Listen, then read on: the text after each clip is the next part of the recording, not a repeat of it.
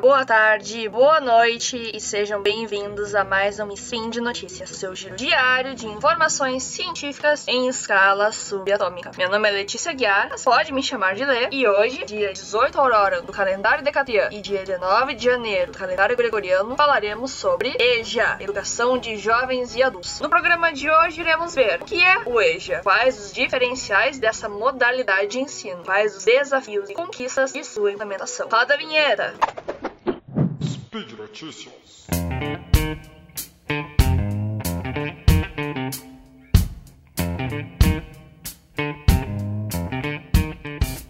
Antes de começar o assunto, eu gostaria de primeiramente desejar um feliz ano novo aos ouvintes, agradecer pela companhia no ano de 2022 e fazer um convite para continuar com a parceria no ano de 2023. Muito obrigada por confiarem e investirem na ciência. Mas vamos lá, a Constituição, a Constituição de 1978 apresenta no artigo 5 a igualdade de direitos perante a lei. E o artigo 208 define a responsabilidade do Estado com a educação. Complementa ainda por meio do inciso 1 do artigo 208 que a oferta da educação aos alunos que não tiveram acesso na idade própria deverá ser gratuita. Redação dada pela Emenda Constitucional número 59 de 2009. O sujeito de direito que a lei preconiza requer, obrigatoriamente, considerar o direito à educação e a sua participação na vida política, social, econômica e cultural. É com a Constituição mencionada que a ideia de educação para todos ganha força. Você já parou para pensar o fardo que é não saber ler e escrever? Para nós que somos letrados e alfabetizados, e sim, são duas coisas diferentes, pode ser bem difícil de pensar. Como se virar na sociedade? Como pegar um ônibus, fazer compras no mercado, mas mais do que isso, quero trazer atenção a você, ouvinte. Como ser um cidadão. Antes da Constituição de 88, que eu acabei de comentar, o analfabeto não tinha direito ao voto. Parece algo simples, mas qual é a intenção de um Estado que não deixa as pessoas afetadas pela falta de educação participar da construção da democracia? Nesse contexto, a educação de jovens e adultos é a modalidade de ensino que concede direito à educação às pessoas que não tiveram acesso em seu tempo regular, seja por não terem adentrado a escola ou por terem seu percurso escolar interrompido. São sujeitos do EJA, mulheres e homens acima de 15 anos de idade que não tiveram acesso à escola ou que não conseguiram a educação, não conseguiram concluir a educação básica por motivos como privação da educação escolar, ausência de escola perto de suas residências, falta de condições para acessar a escola, necessidade de ajudar no sustento da família, necessidade de cuidar dos filhos ou de demais familiares, pessoas que não se adaptaram ao modelo regular de ensino devido à falta de amparo em questões como dificuldades de aprendizagem ou necessidades educacionais, pessoas com pouco tempo, filhos ou necessidade de cuidar da família e da casa, que trabalham ou que estão e estavam em privação de liberdade, ou seja, a prisão. Nisso, é importante ressaltar que o jovem ou adulto se diferencia pela relação educativa que trazem, diferente da criança que ainda está construindo experiências sociais. Eles possuem uma bagagem de conhecimentos e vivências a serem levadas em conta. Com essas condições de não crianças, a postura do professor que atua na EJA não deve refletir uma visão infantilizadora do alunado, desprezando suas experiências. O conteúdo, afinal, é o mesmo do ensino regular, mas a forma de ensinar deve ser diferenciada. É preciso valorizar as culturas regionais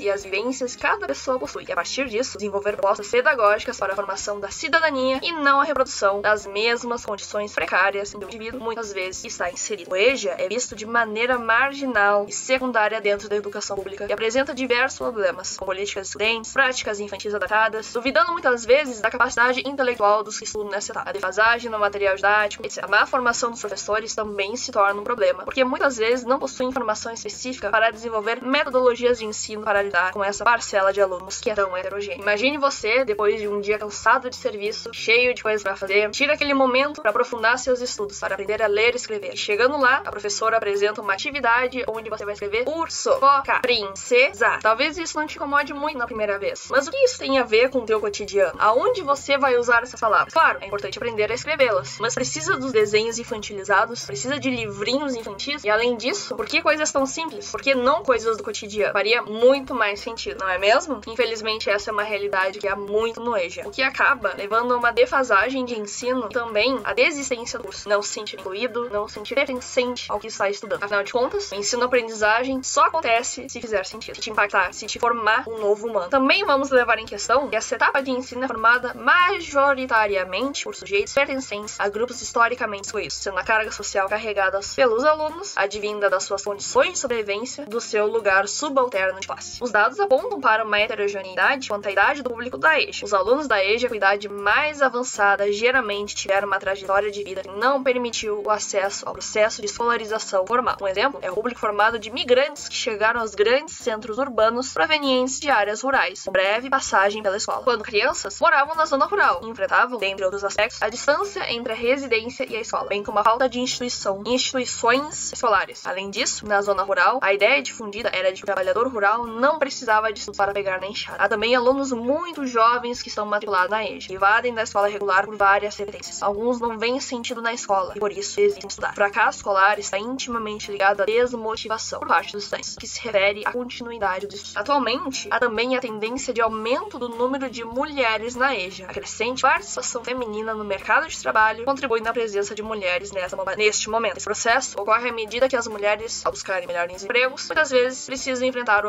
obstáculo da baixa escolaridade para efetiva inserção no mercado de trabalho. Retomar os estudos significa para essas mulheres a possibilidade de alcançar melhores condições no cenário de trabalho, ainda marcado por desigualdades. É comum ouvir relatos de mulheres que enfrentam dificuldades para frequentar a escola porque os companheiros não permitem, geralmente por ciúmes. Por isso, é preciso problematizar as desigualdades ainda existentes e a ausência de políticas públicas efetivas no que tange ao direito das mulheres, com ênfase no enfrentamento à violência e discriminação. É aquela coisa, a educação nunca está num vácuo, está sempre interagindo com a sociedade e impactada diretamente pela política. E falando nisso, ao falarmos de relação educação-trabalho no EJA, é necessário falar como essa etapa de ensino é uma educação de classe. O EJA é formado em sua grande maioria pela classe trabalhadora que não teve acesso à educação básica no seu televisão. Essa falta de acesso se dá principalmente pelas condições materiais e estruturantes da nossa sociedade, que se apresentam pelas relações de trabalho. Esses jovens e adultos que, mesmo não tendo acesso à educação no tempo em que regularmente é ofertado, buscam o ensino de jovens e adultos para concluir os estudos, principalmente pela necessidade mercantil de ter a formação básica. Essa contradição reproduz o do caráter do trabalho na sociedade capitalista. Por um lado, produz tudo que é humano e por outro, nos aliena da natureza e da própria humanidade. Com essa integração, a escola e o trabalho desenvolvem os indivíduos numa via de mão dupla. O processo produtivo potencializa imediatamente a atividade escolar e a atividade escolar potencializa o processo produtivo. É inegável a importância política do EJA, visto que o programa visa fornecer a essas parcelas populacionais o acesso a uma educação negada durante o período inicial da vida. É a partir desse programa que jovens e adultos têm a possibilidade de ascensão social, de progressão de seu salário, tendo em vista a capacitação que, supostamente, amplia suas possibilidades de trabalho. Entretanto, as abordagens sobre o tema apontam para a necessidade de avaliar criticamente não só essa política pública, mas toda a sociedade que retirou dessas pessoas o direito a uma educação emancipadora e preocupada verdadeiramente com a classe trabalhadora. Apesar dos documentos legais incluírem a EJA no debate, não foi suficiente para promover mudanças significativas, garantindo ao cidadão uma educação de qualidade. No governo do nosso ex-presidente, inclusive, teve muito sucateamento. Faltavam e ainda faltam políticas públicas eficientes, pois a garantia da educação como direito não está atrelada apenas à oferta de vagas na EJA. É muito mais que isso. É preciso que este aluno, muitas vezes trabalhador em condição de vulnerabilidade, tenha acesso à escola e nela permaneça, considerando suas especificidades. Por hoje é só. Lembro que todos os links comentados estão no post. Deixe lá também seu comentário, elogio, crítica, declaração de amor ou forma predileta de dominar o mundo. Lembro ainda que esse podcast só é possível acontecer por conta de seu apoio, do seu apoio no patronato do SciCast, no Patreon, Padrim e Pay. Grande abraço e até amanhã!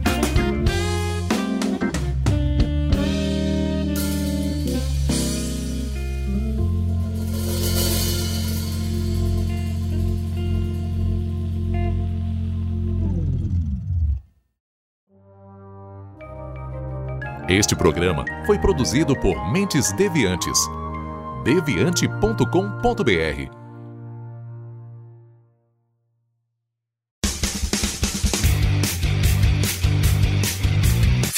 Cortes, edição de podcast.